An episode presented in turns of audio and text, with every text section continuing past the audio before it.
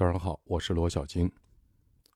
今天宁波天气特别好，跟昨天一样，万里无云，蓝天、绿树、红花。我在读书的时候，可以透过落地窗看到窗外葱郁的绿色，还有黄色，跟金色的阳光交织在一起。不时有小鸟从一只树杈。跳到另一个树杈上，偶尔也会叽叽喳喳的讨论着今天去哪玩。这样美好的春日，不给外面添堵了，继续选择在家读书。这里是罗小新，带给你有趣、有料、有用的知识。我们继续分享认知红利第三模块，重新理解世界。未来世界给你发来的信号是哪些？我们已经学会了成功的方法。前面有八个的核心概念，我们已经学完了，重新理解了财富，重新理解了自己。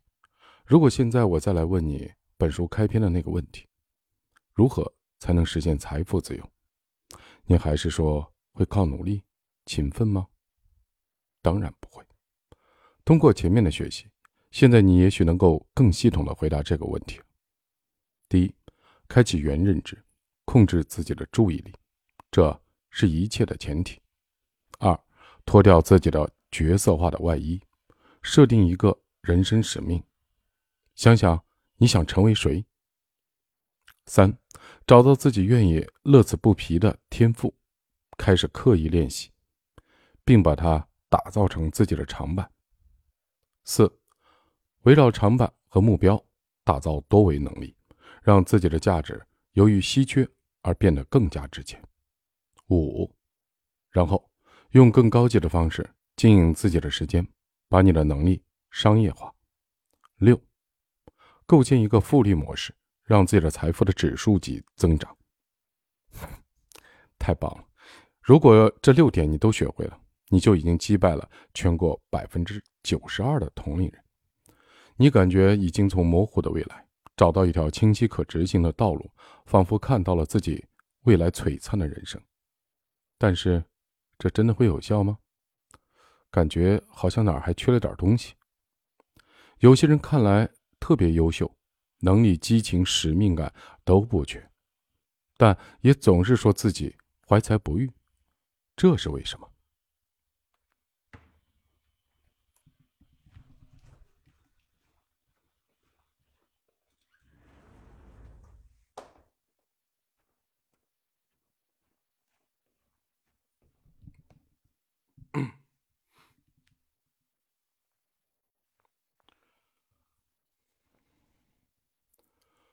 为了回答这个问题，我先给你做一个思想的实验。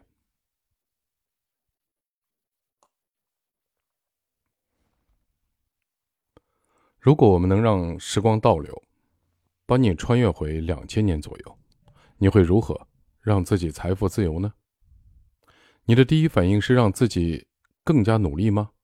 还是找到自己的天赋，刻意练习并打造多维能力？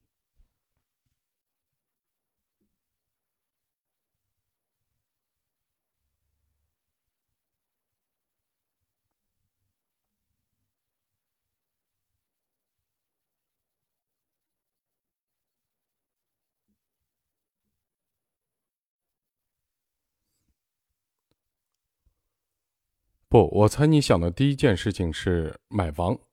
如果真能穿回到两千年，你要致富太简单了。那个时候，上海的平均的房价不足三千块，很多地段的买房还是零首付，你想买几套就买几套，没钱咱就去借。然后，二零零六年上半年开始全仓买股票，等到二零零七年涨到六千点时再卖掉。然后把手上所有的钱买腾讯的股票和比特币，在二零一八年再卖掉，那时你的资产应该可以翻哦一万倍，爽不爽？不过别做梦，我们回到现在，虽然刚才只是一个思想的实验，现实的生活中不可能发生，但是在过程中，你有没有发现，你寻找成功的路径的角度变了？你从只关注自己，到开始关注周围环境的变化，而且你有了一个切实的感觉，就是这样做比什么努力奋斗要高效一万倍，而且确定一定能因此财富自由。这太简单了。为什么？因为你已经提前知道了未来，你知道这个时代会往哪个方向走，你知道财富正在往哪里流动。这是什么？趋势。当你发现了趋势，你只要跟着这个趋势就可以了。你会被这个趋势裹挟，一起往它的方向流动。一片叶子从树上落下，是因为风的追求，还是树的不挽留？都不是。真正影响它的是季节。趋势像一股强大的能量，浩浩荡荡往前推移，就看你能否发现它，抓住它，搭上这辆顺风车，赚取时代的红利。工欲善其事，必先利其器；是欲全其功，必先顺其势。时势造英雄，第一流的人才，总是在关注时代和趋势的变化，并顺势而为。这里我要插播一下啊，像这个雷军，他自己有一个呃风险投资，有他有一个投资的资本，就叫顺为资本，就是取的顺势而为这个意思。一个人的努力很重要，但是在浩浩荡荡的趋势面前，就显得很渺小。就像你在一条奔流的大河中拼命的游泳，你的努力的挣扎，对你自己最终的去向。其实影响很小。你游泳的姿势是否正确？你练习的时间是是否足够长？确实对你的游泳成绩帮助很大。但如果你是要游去某个目的地，最好的方式是选择一条正在往那个方向流动的大河，然后随波逐流，而不是选择一条反方向的河流，然后拼了老命的游。你忽然发现，影响你人生走势的更大的变量是。来自你所处的这个环境对你的影响，但是你并不能穿越，也没有预知能力，你该怎么办？在现实的生活中，趋势就没有那么明显了。我们无法知道未来的腾讯在哪儿，上海的房价是否还会继续的上涨，股票明年是熊还是牛？怎么办？算命吗？打开新浪、今日头条、知乎，疯狂的寻找风口热点吗？你该如何在这个混沌的现实中抓住时代的风向标？你该如何在无法看见未来的时候，接收到未来世界发来的微弱的信号？未来一来，只是尚未流行。要发现未来的趋势，我们就得先来理解一下趋势是怎么产生的。菩萨看因，凡人看果。我们没有穿越，所以我们无法看到趋势。现实的生活中。能够被我们看到的趋势，都是已经过去的机会。你看到了再杀入，很可能就是接盘侠。产生趋势的原因是什么？这个我们首先要了解一下，什么是趋势。百度的解释是：趋势是指事物发展的动向。看着啊，听着是不是还有点抽象？我们把这个事物简化成一个平面上静止的小球。小球只要运动了，这个运动的方向就是趋势。那么，我们该如何让小球运动呢？有两个方法：一，由外力产生的运动。要让平面上的一个静止的小球运动，你可以对它施加一个水平方向的外力。那么，根据牛顿第一运动定律，在这个外力的作用下，小球就会朝外力的方向产生一个加速度，并开始沿直线运动，这就形成了运动的趋势。除此之外，还有什么方式让小球运动呢？对，就是把这个平面倾斜一下，这样小球就会往更低的那个位置滚动了。这就是能让小球运动的第二种原因——势能差。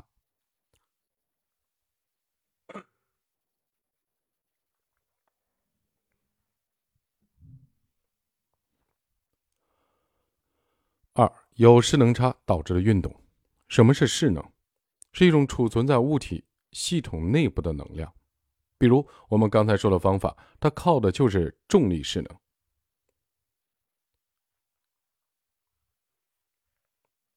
物体的位置越高，势能越大，而物体将会从高势能的地方往低势能的地方运动。比如水往低处流，电子在静电场中由高势能处往低势能处运动，等等。因此，当倾斜平面的时候，由于平面某些位置的高度发生变化，势能差就产生了，小球就自然会从高势能位往低势能位滚动了。所以，趋势是结果，它不会无缘无故的产生，要么受外力影响，要么存在势能差。由此，我们找我们找到了造成趋势的两大原因：第一，外力，某个突发事件会导致新的趋势，比如特朗普的意外。呃，特朗普的意外当选改变了美国多方面的发展趋势。第二，势能差，只要存在势能差，那么就必然会有趋势。比如大家都去买股票，导致买方势能大于卖方势能，因此股票大涨。比如大量的人口流入一线城市，导致买房的势能大于卖方的势能，因此一线的城市的房价持续的上涨。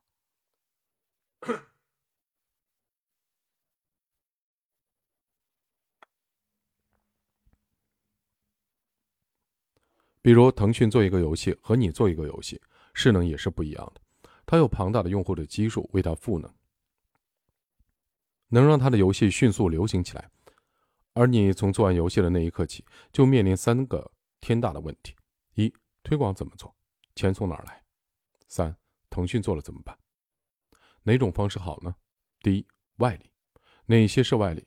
比如热点、重大新闻、科技突破、黑天鹅事件，都是突发性的外力。一旦这种重大的意外事件发生，你就得去了解一下可能会产生什么样的趋势，然后跟进，赚取趋势的红利。这也就是我们平时所说的追热点。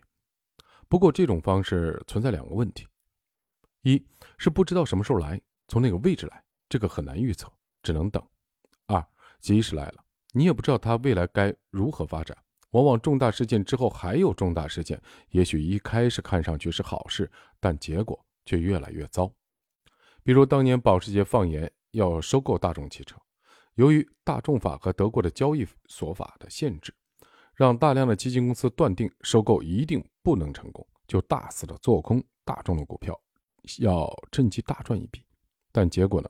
保时捷出人意料的通过期权的方式绕过了法案，让大量的基金公司血本无归。这眼看大众汽车要成为保时捷的囊中之物了。但是没想到，随后由于保时捷遭到2008年的金融危机，导致自身的债台高筑，最终竟然被大众公司反收购了，真可谓一波三折。黑天鹅之后还有黑天鹅，所以外力确实会产生趋势，蕴藏着巨大的机会。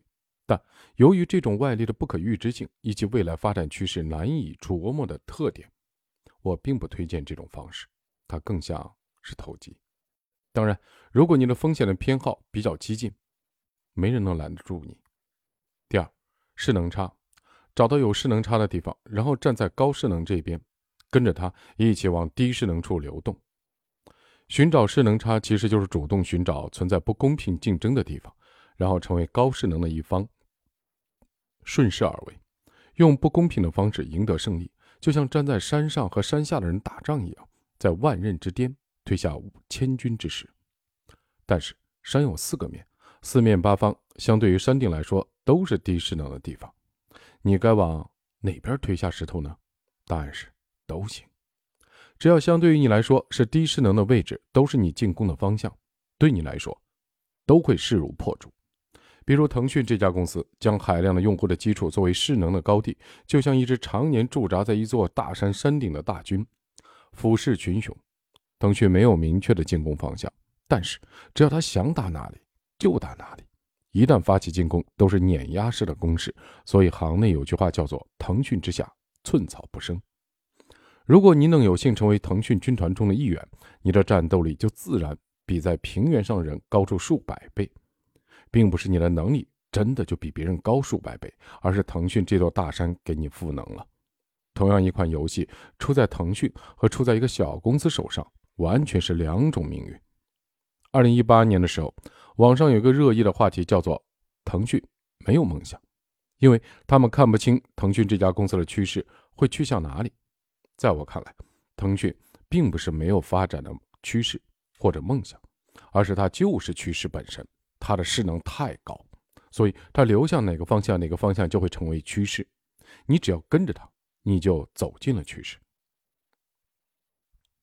所以我更推荐这种策略。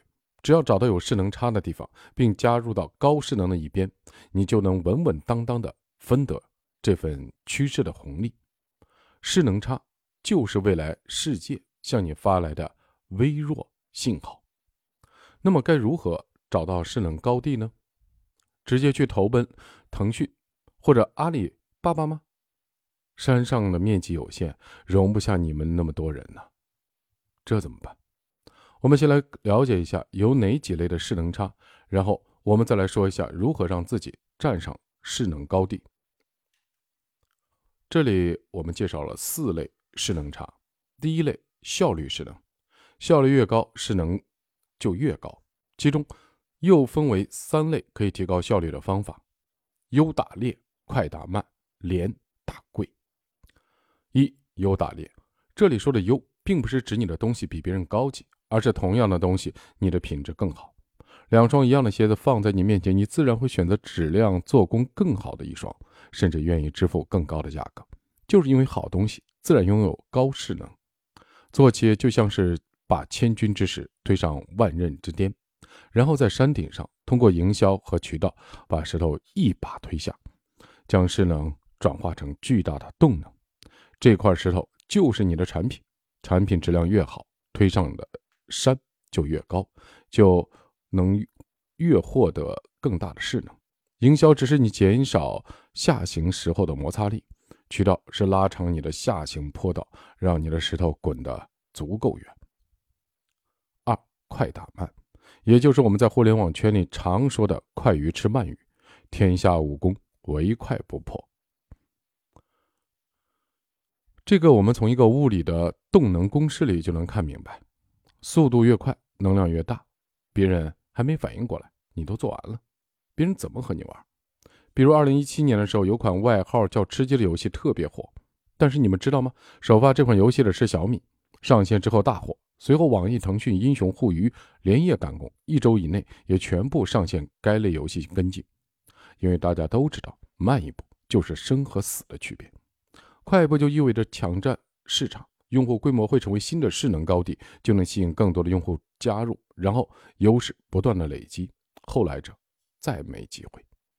三，连打贵，同样的东西品质一样，价格更便宜的自然会受消费者的青睐。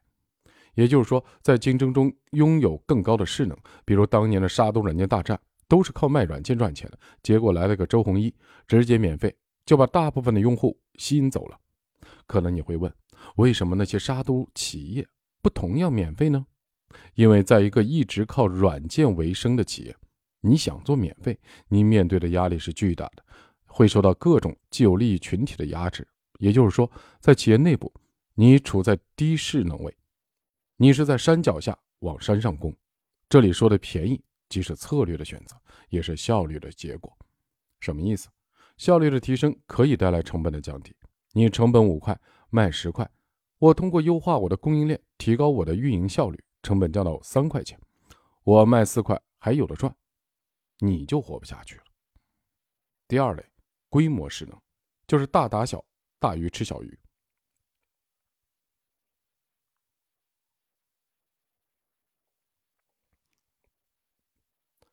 就是用规模去碾压对手。你一个人很厉害，不过抱歉，我有一百个人，你怎么跟我打？很多人崇拜以弱胜强，喜欢用计谋。我认为自己就能像很多电视剧里说的那样，凭借自己的能力和智慧，力挽狂澜，以少胜多，变成一个传奇。比如像在《极速追杀》里的基努·里维斯，他演的威克一样。不过，这都是电影，这是传说，现实中这种事儿我没见过。我很喜欢《孙子兵法》这本兵法奇书里讲的内容，其实都是教你如何。以强胜弱，以大欺小，而不是以弱胜强。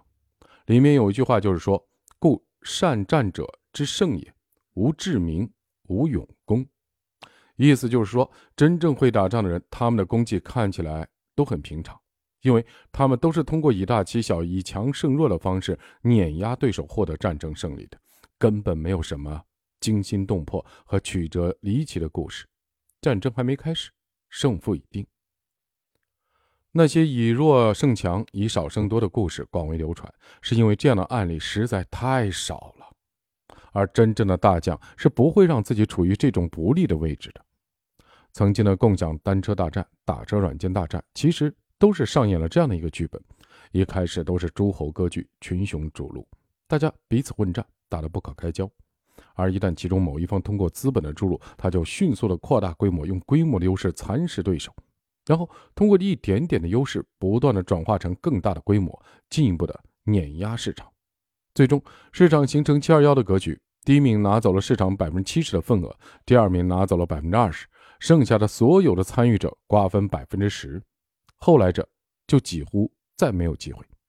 这是从势均力敌的状态开始能找到的竞争案例，而呢，而那些一开始就一比一百不成比例的战斗，往往还没开始打。战斗就已经结束了，甚至在大公司抢了你的业务，你还不知道你的存在。我灭了你，和你没有关系。第三类认知势能什么意思？就是高级文明打低级文明，我懂的你不懂，用新模式、新科技进行降维打击。无论你是打太极还是咏春，在机关枪面前都是死。规模优势怎么破？就是用认知势能碾压。柯达曾经是世界上最大的胶卷，诺基亚曾经是世界上最大的手机厂商，同类的产品根本不可能是他们的对手，但他们最终倒在了更为先进的数码相机和智能手机上。这种方式也称之为颠覆式创新。你可能又要问了，他们自己为什么不做？还是那个答案，在企业内部想在原有的技术上改进，那是可以的。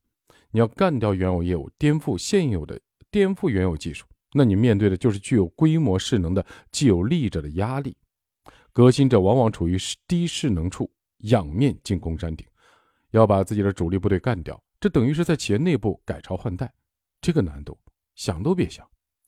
你不可能不让你的同所现在的同事都失业吧？呵呵，这个道理你看看你身边的同事就明白了，包括你的好朋友，你要把他们全干死。一，你下得了手吗？二，他们愿意吗？所以只能你死。所以说，企业越大，创新越不可能。这两年、前几年都流行，都流行大企业内部创业，但事实上，你见谁成功？所谓的成功，无非也就是大企业内部成立了独立的公司，或者他投资了新的初创公司。尤其是大厂，同一件产品可能有两个以上的战队在做，给一个期限，比如六十天、九十天，先做出来的成的。吞并另有另外一家败掉的队伍，当然，如果人你的人人家都不要，那你你的队伍就全部失业，就这么残酷。在大企业，只要 PK 内部 PK 做成功的都是这样，不管是网易、阿里、腾讯都是这样。所以现在的大企业学会两个新的方式应对这种创新者的窘境：一，要么从内部独立出一个团队，脱离原公司，在创业的环境下单独搞新业务。二要么看好别的公司，直接买买买。总之，不要让创新者在企业内部和老部队直面的交战。第四类引力势能，就是某个事物能够像拥有引力一样的吸引周围的事物，把它们成为自己能力的一部分，类似一个黑洞的存在。比如，拥有网络效应的平台型公司，它拥有一个互相增益的双边市场，用户越多，就会吸引更多的商家来到平台。而更多的商家来到平台，就会吸引更多的用户来平台购物。比如城市化、城市越大，人们分工协作就会越细；医疗、教育、交通等公共服务就会越健全。人口越多，就会有更多的商家愿意进入这个城市为人们提供服务，进一步的带来更多的就业机会和创业机会。这些又进一步的吸引更多的人来大城市发展。再比如新的经济体。经济体原来是指国家或者地区，但现在互联网突突破了地域的边界，在虚拟的环境里形成了一个新的经济体——互联网的经济体。现在又出现了一个移动互联网经济体，人们在这个新的经济体里生活、交流、购物、娱乐、经商。生活在这个虚拟的世界中的人越来越多，就会吸引更多的人和商家也来这个世界生活。那么，我们如何站上这些势能的高点呢？这里我借用阿里巴巴的曾明教授提到的一个概念，叫点、线、面、体战略分析框架，来分析这个问题。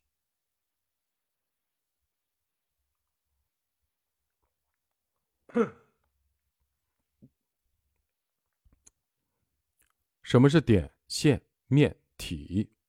点可以指个人或者某个单一的产品；线一个小公司，可以指大公司的一条业务线；面指平台型公司或者生态型企业，比如阿里、腾讯；体指时代、行业、新的经济体。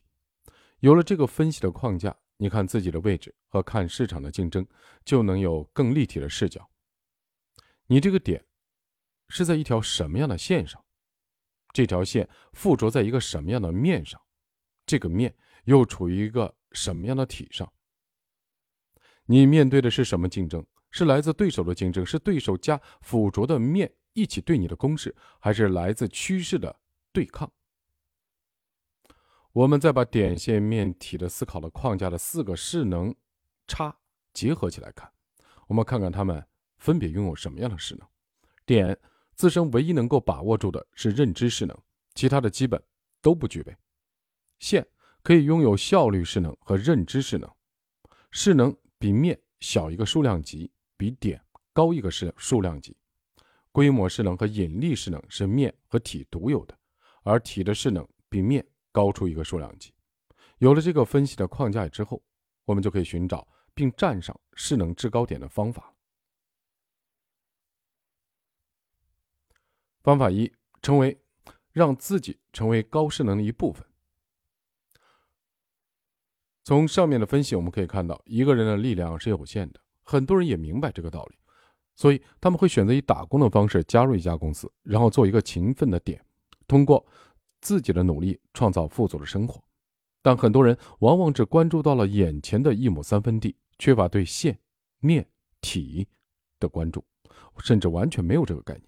忽略了线面体，只是做一个勤奋的点，还借而且还乐在其中，成功率其实很低，因为也许你正附着在一个没有势能的面上，而这个面也许正处在一个快速下降的体上。就像你在坐电梯，电梯在快速的下降，你不停的跳跃、奔跑、呼喊，非常努力的往上爬，但结果还是跟着电梯一起到了楼底。什么是悲催的人生？就是在一个普通的面上做一个勤奋的点，在这个而这个面它所附着的经济体正在下沉，比如传统媒体、纸媒，比如传统制造业，比如你身边的传统的实体。读到这儿，我就马上脑子里想到了那很多亲切的画面，有一些人是我的老同事，有一些还是我的老大哥。他们那个时代真的过去了。他们或者认为有些人辜负了自己，或者认为自己手下人跟别人合伙，把自己的业务卷走了，等等，讲起来都是慷慨激昂。往往我只能抱着同情的目光，或者默不作声，我不去做任何解释。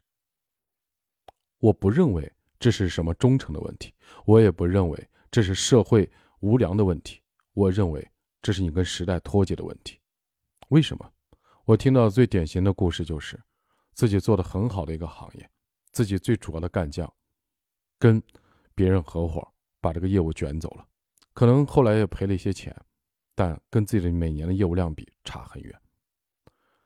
然后这种事情还连续发生两次。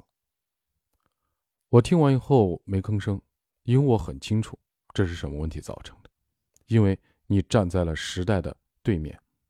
如果这件我指的这个对面是组织势能。我讲的是组织势能，我们现在没分析到，我觉得作者一定会讲。也就是说，当你这个一行业你的业务很赚钱的时候，你的主要的这个操作者、操盘者，他必须跟着你的企业的利润的成长一起成长。如果这件事儿你能一年赚两个亿，他只能赚一年五十万；你明年赚四个亿，他还是五十万，甚至只能赚八十万，你不觉得害怕吗？因为他们认为这是自己辛辛苦苦打拼出来的，这些人也是自己带出来、培训出来的，他觉得凭什么给他多给？这就是问题。就凭你不干，别人干；就凭是别人在操盘，不是你操盘。你不给别人分钱，别人已经具备了这个能力、认知能力和能力的半径都具备了，人家为什么不自己干？但凡有机会不自己干，那就是对自己的侮辱。这就是问题的本质。你要不给他股权，要不给他分红权，但绝不能只给奖金。很多人说啊，我给的奖金很多，不好意思，奖金是没有办法量化的。你觉得你给的很多，他觉得你给的很少，或者他觉得你给的很多，你觉得给的很少，都是很扯淡的事情。根本的问题在哪里？不是你觉得，是一定要双方共同觉得。这个共同觉得是什么规则？这个规则的本质就是要通过股权、期权、分红权把它确定掉，而且一定是在这个价值被创造出来之前确定，哪怕价值创造的前夜，当然价值。价值很远的时候，你确定那也太假太空了。所以说，你看创业公司的期权设计，一定是在 Pre A 之前。你在种子轮设计，别人不一定信；但是你有过了种子轮，有了天使轮之后，你在 Pre A 前设计，大家就觉得特别靠谱，因为马上下一轮融资就进来。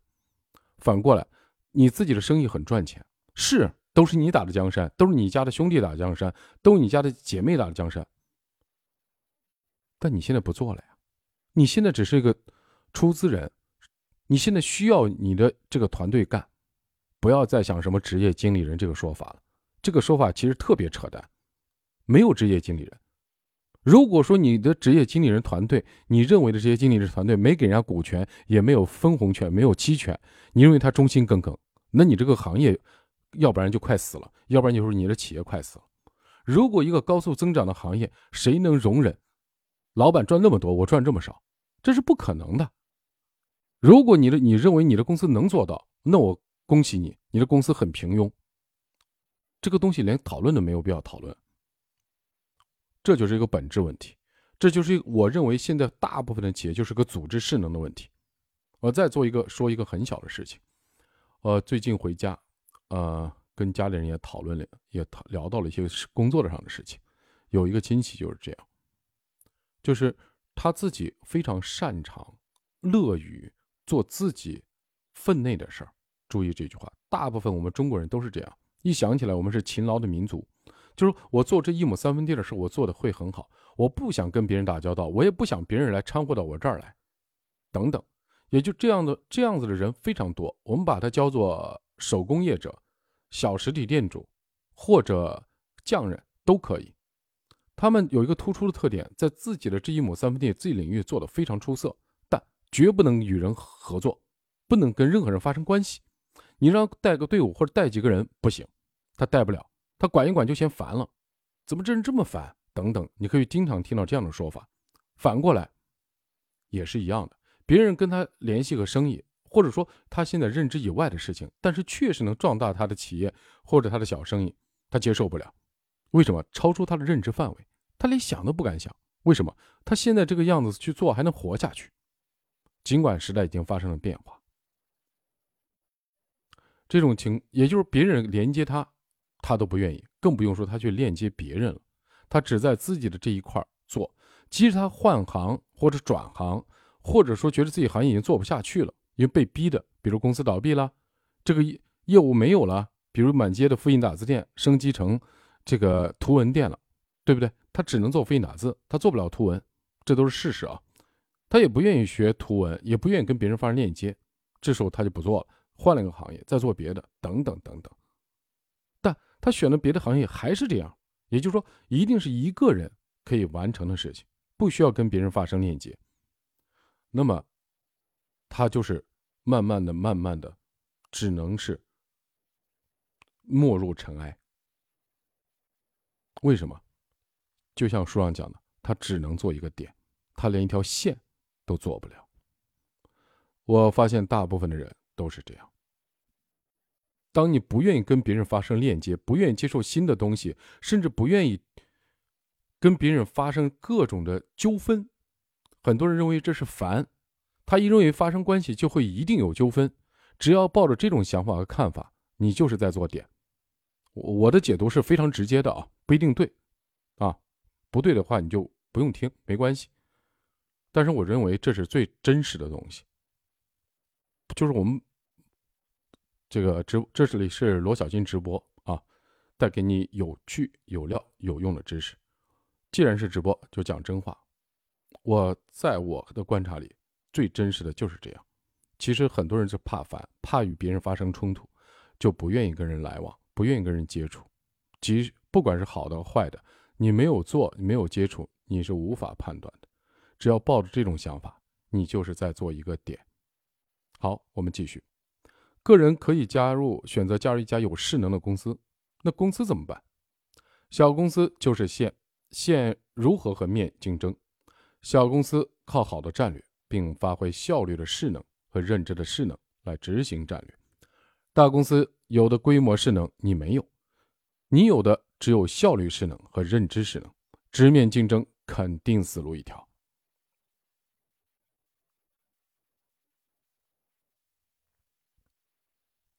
所以你只能选择在大公司瞧不上的某条业务线上，通过集中的效率势能，在他还没有反应过来的时候，快速的把效率势能转化成用户的规模，建立起自己在单一业务上的势能高点，再以这个根基往外延伸。这个方式的关键在于速度，等大公司反应过来的时候，已经来不及了。这就是单点突破，或者你在某些业务上有核心的技术优势，通过认知势能直接攻击。这个叫高维打击，但这种机会并不多，所以小公司想要战胜大公司，或者在市场中撕开一个口子，就得靠优秀的战略，选择一个自己有相对势能优势的细分市场。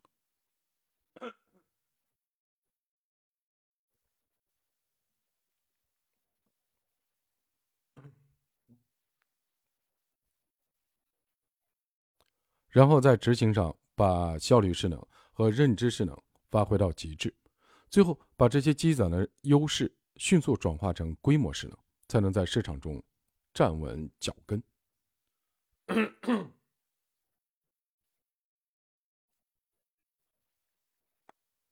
不好意思啊，可能是天气变了，这个嗓子怪怪的。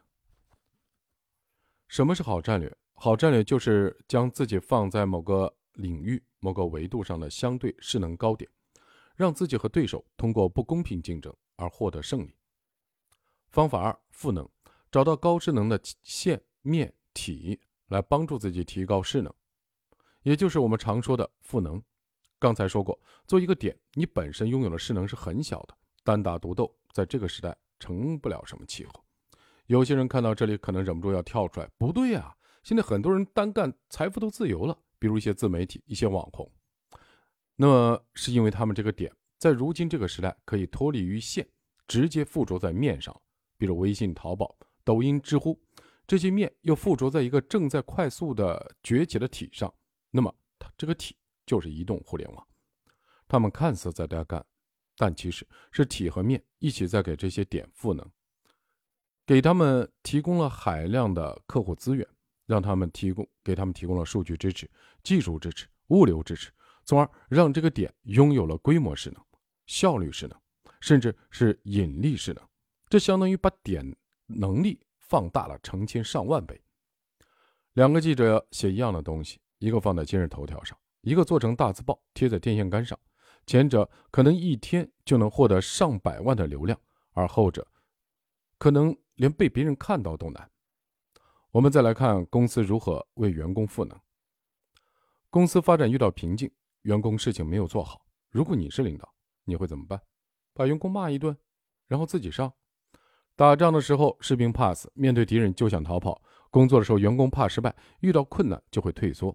这些都是人的天性，你不能怪他们。关键是这时候你该怎么办？打一针鸡血，让大家舍生忘死的往前冲。你的话也很有煽动性，能够让大家短暂的克服自己的天性。可这又能维持几天呢？一天？一个月，再遭挫折，他们会更加泄气。那怎么办？有经验的将军会带领士兵们爬到一座山上，让他们站上山顶往下打。这个时候你会发现，士兵们变得勇猛无比，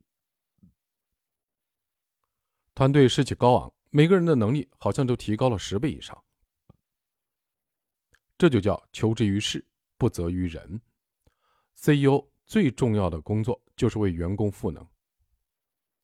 员工再好再不好，他们都是一个点，资源和能力是有限的，势能就那么多。你不应该天天对自己的员工不满意，而应该去外部找有势能的线、面、体，为你的组织赋能。这才是一个好 CEO 该干的事情。拉入一个好资源，制定一个好战略，让员工顺势而为。求之于事，不责于人。除了要关注自己的成长，你还要关注所处的环境。环境是影响你人生走势的一个更大的变量，你绝不可能忽视它。有时候，人生的选择远比努力更重要。你个人的努力只是一个无法控制的电梯里做一个点挣扎而已。你该附着在哪个面上？这个面有没有势能？这个面在和谁竞争？这个面又是在哪个经济体上？这个经济体是在快速的崛起，还是迅速的沉沦？你要学会通过点、线、面、体这样的分析框架，立体的看待所处的环境，找到适合自己的势能高点，或者成为他们。要想办法让他们为你赋能。如果一个人从来没有享受过一次由线、面、体带来的趋势红利，而只是做一个点在努力的挣扎，赚取那微薄的计时的收益，那就叫。穷人勤奋的一生，不幸的是，我们大部分人就是这样。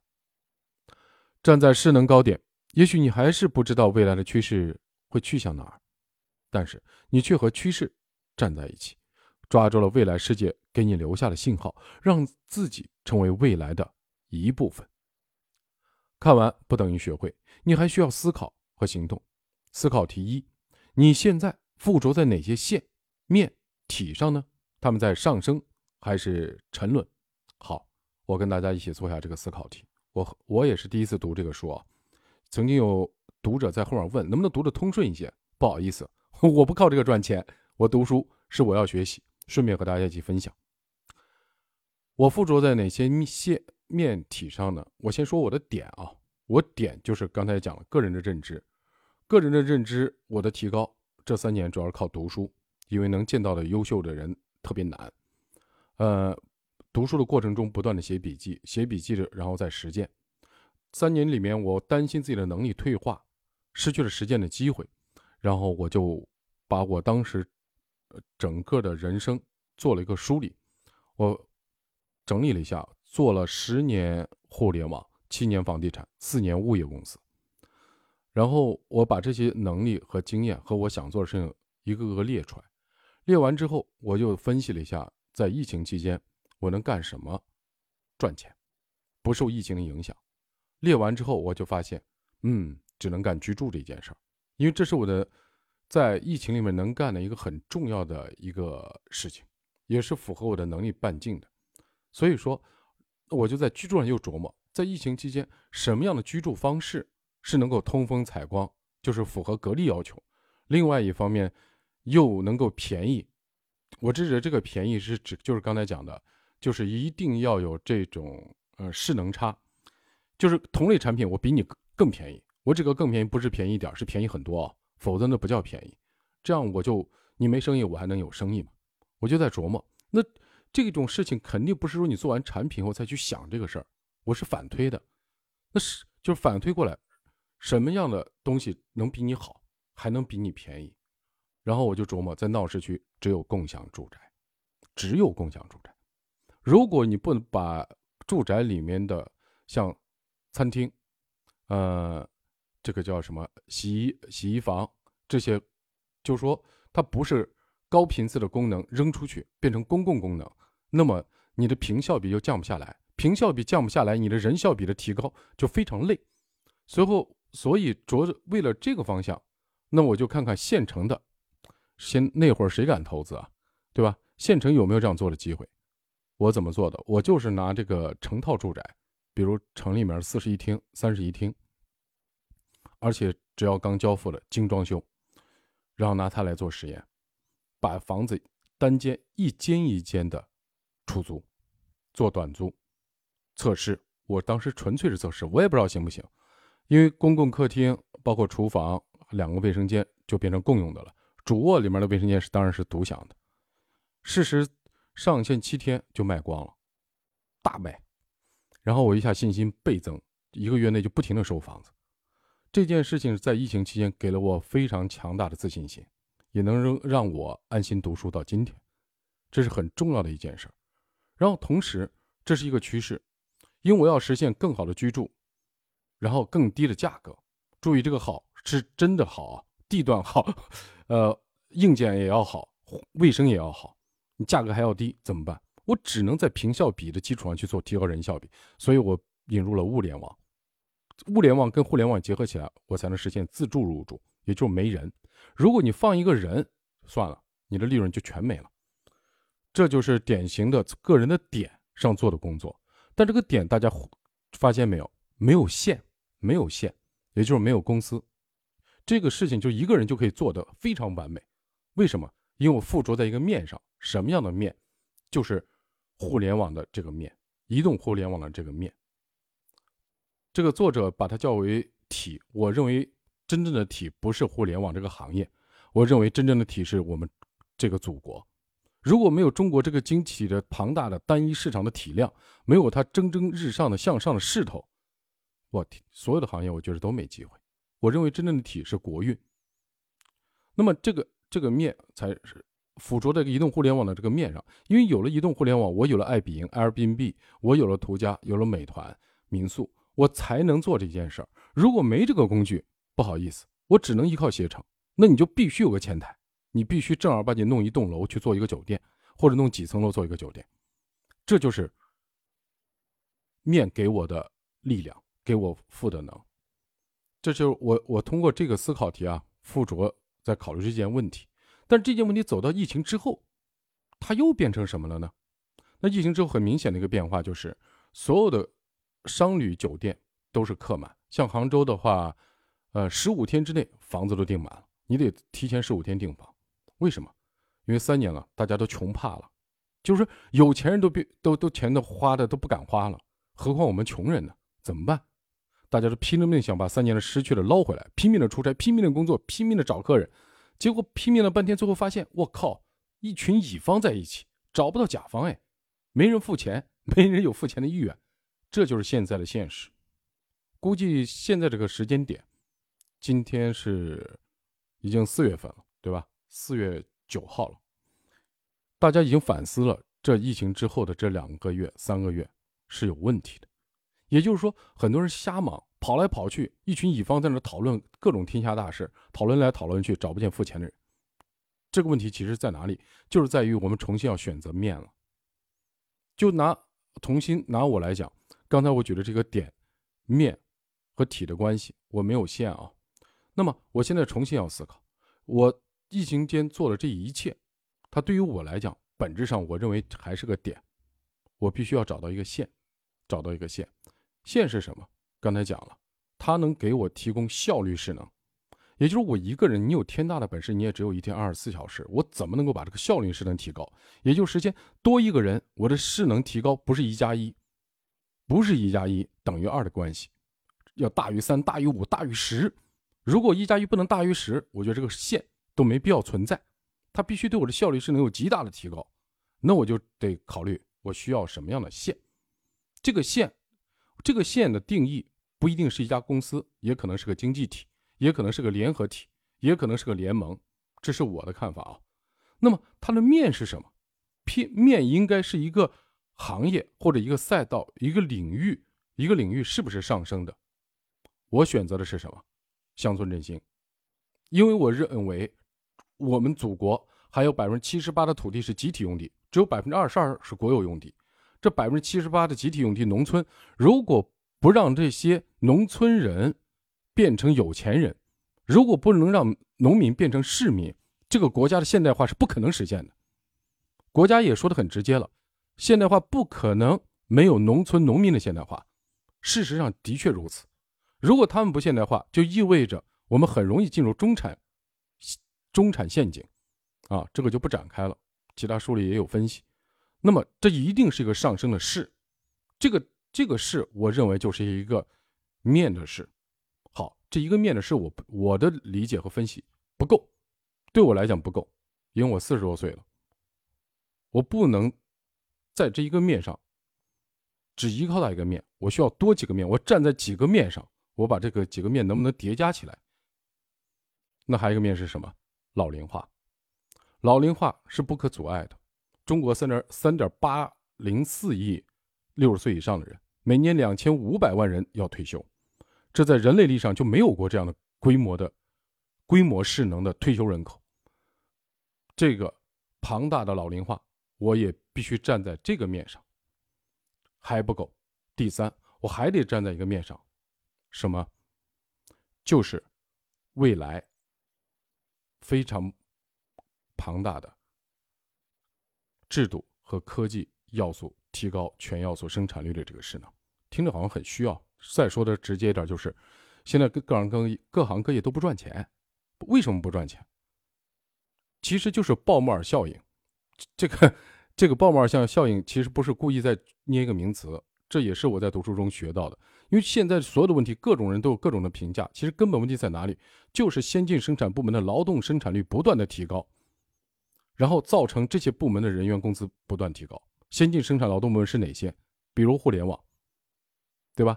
比如先进制造业，机器换人，你去看看特斯拉的工厂，你去看看物流中心的这个。这个这个这这就是集中呃，这个包括我们现在国内的物流中心，集中的仓储中心，全是机器人，不需要你人工分拣。你原来人工分拣一一个月拿两千八呃四三千五五千，你觉得都不够，太低。人家现在直接换机器人了。它是劳动生产率的提高以后，造成这些人员的工资提高的原因是什么？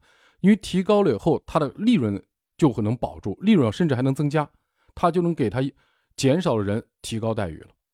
这时候形成了挤出效应，什么样的挤出效应？原来没有学习、不能提高、没有操作技能的人会被挤出去，挤出干嘛？你去送快递，或者挤到其他行业去。但这些先进部门，尤其互联网这些行业的工资的提高，带来了整个社会物价的提高、成本的提高，那么就逼着这些落后的产业，比如物业服务业，比如环卫工，他的工资必须提高。这个直接的体现就是我们各行各业的。最低工资标准都在提高。昨天刚刚公布了全国的工资标准，浙江省的呃最低工资是排名第五，但是最排名最底部是两千三百五十块钱。同学，两千三百五，如果你做这个行业还要靠它娶妻生子，你觉得可能吗？肯定不可能。这时候怎么办？你就会自然去找其他的事情。其他事情如果找不到怎么办？这就是社会的现状，找不到就会形成。整个的 GDP 增长停滞，甚至变成负值，所以整个社会都在搞这个先进制造业。为什么还要提高生产率？很多人说你别提高啊，包括有的领领导跟我讲：“哦哟，你这就不应该搞互联网，就应该让阿里、腾讯他们全死，这不然的话实体店活不下来。”你我当时听了一声不吭。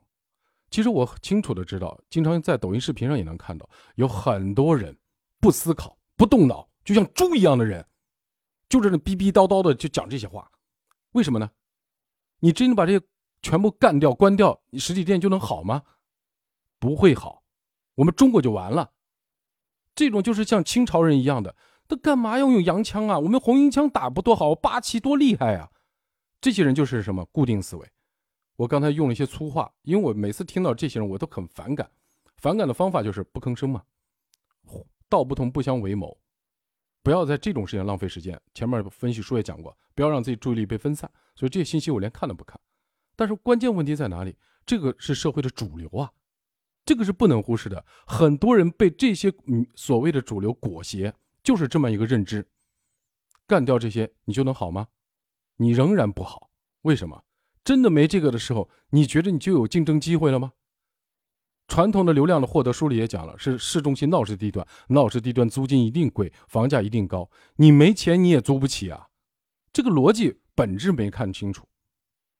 所以说，我觉得在这件事情上，如果分析，我就是分析个点啊，课后作业，我拿我自己做做分享的时候，就就这种体会，也就是说，你自己的这个点线面的分析，也需要跟着时间做调整。我自己的理解就是，我必须在这三个面上。也就是我必须在制度和科技的生产力提升上做文章。具体来讲，前面我讲的这些事儿，我把它归结为一个点，那么我能不能在平效比和人效比上，利用物联网、互联网、人工智能提高我的生产率？答案是可以，因为实际上这三年里，我一直在刻意的训练我自己的客户的客服、客户服务的机器人，因为客人问题是不一样的，每年每月我都能清楚的感受到我不同房型客户的关注焦点的变化。对吧？这里我就不说了，呵呵，生意机密。也就是说，这些焦点的变化，你就得调整你的回答的关键词和反应。这时候，机器人回回答越准确，人工介入就越少。人工介入越少，你能服务的客房数量和人数、客人数量就越多。这里我直接给大家扔个数字：一个人不在现场能能管多少间房？我的测试是可可以管一百间房。如果一个人可以管一百间房，意味着一件事情：这个公司都不需要招第二个人。你一个人一百间房，各位，你知道这个产值有多大吗？我现在明确告诉你，一个人管三十间房，一年，如果这个人是我的合伙人，给他二十万年薪不在话下，轻轻松松。反过来，以三十间房二十万这个单位，那如果一百间房乘以五就是一百万。如果一个人能赚一百万，还不用坐在那儿打卡，你觉得他是什么样的战斗力？这就是高维打低维，所以我这是我总结的，呃，制度。注意，这个制度特指的就是企业的组织制度了。你的制度必须要调整，调整的目的是为了服务生产率的提高，还有科技，包括现在 Chat GPT 四，可能还有 GPT 五，你必须先用起来，不要去说好和坏，不要听别人瞎逼逼，不要怕花钱。你知道，这是你的学费，先进去，先用它所有的功能，你先去用，用着用着，你一定要找到跟你自己的能力有关联的点，你一定会有非同一般的感受。当你站在趋势里的时候，趋势外的所有你的朋友、亲人，包括你所有人的评论之类的，你根本没时间去听，因为你忙着要数钱。这就是作者讲的，一定要先进去。不要做一个旁观者，任何时候不要做时代的旁观者，千万不要做时代旁观者。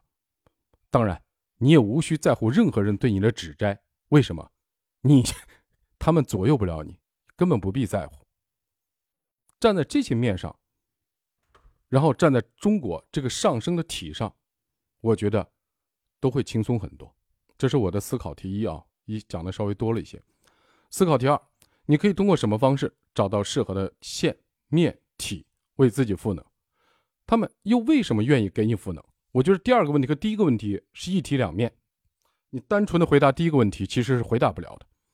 这个问题我可以把它再换一个，大家可能听起来更熟悉的、更舒服的，就是我我明明觉得我满身才华，为什么总是时运不济呢？我们经常可以看到各种这个叫做短视频上啊。刷这种段子，对不对？都认为啊，为什么我没有贵人相助？这个事情就很有意思。你要考虑为什么人家愿意帮你呢？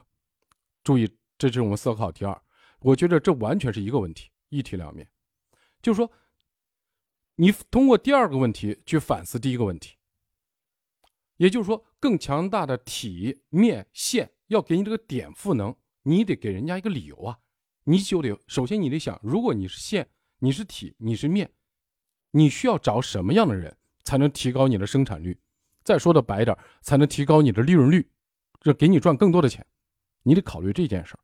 反过来，你再看，你看你现在，对吧？现在放眼你能看得懂的行业，你能摸得着的行业，你能够得着的职位，你问一下自己：假如是你是那个职位上的上司，你怎么看现在的你？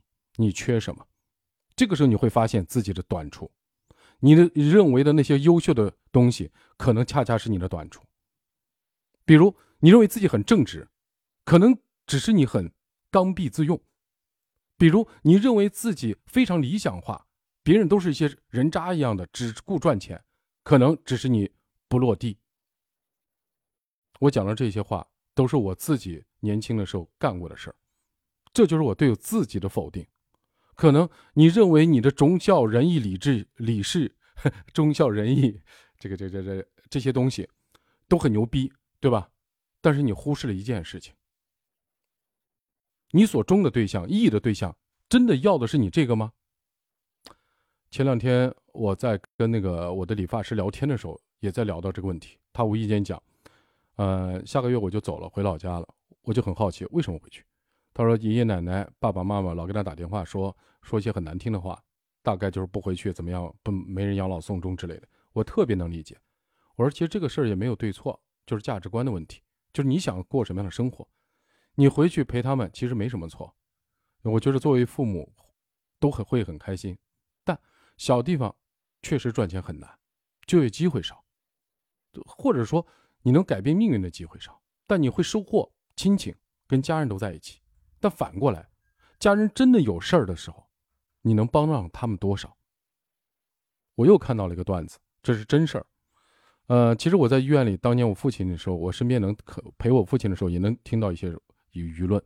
经常是兄弟姐妹几个人，老人重病要摊病医药费了，有钱的说我出钱，我来不了人；没钱的说，呃，我没钱，但我爸妈妈我我全赔。这个时候可能旁边人听着没啥，但有的人就有意见了。到底我出多少钱？你赔多长时间？对不对？你不能一天都不赔，这时候就会出现各种问题。其实本质就是一件事儿：你要不出钱，要不花时间。但实际上是什么？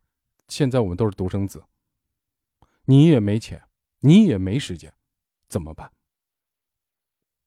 这个问题很诛心，朝下去深究你就明白。你真正的对你的家人好，是在他们有困难的时候。你能够帮到他们，是他们想要的帮到。比如，当时我父亲在 ICU 的时候，一天就是八千块，我身上没有现金啊，我就刷信用卡。如果我这个信用卡花完了怎么办？这是很现实的问题。如果信用卡的钱你掏不出，你只能借喽，怎么办呢？因为那会儿过年，后来我一个朋友专门，我没吭声，专门跑过来给我送钱，我真的很感动。这种朋友一辈子都记得。我举这个例子就很简单。他们，你认为的那些对别人的好，对你家人的义务，对你的组织的忠诚，是他们想要的吗？他们需要你是做什么？需要你能解决他们的困难，需要你让他们过得更好，需要让这个公司更赚钱，而不是对老板各种顺从。顺从的人当然需要啊，这就是点，看你定位在什么位置上。所以反过来的思考就是，他们为什么愿意给你赋能？就是因为你能让他们过得比别人更好，哈哈，这是大家老百姓都能听懂的。你能让你的公司比别的公司赚钱更多，你能让你的家人有任何事情时候能能得到及时的帮助，没有事情时让他们一天比一天过得更好。那么要想做到这个，你得具备什么样的能力？这就是你要通过什么样的方式找到合适的线、面、体为自己赋能。今天直播到此结束，啊，不一定都对啊。感谢各位，再见。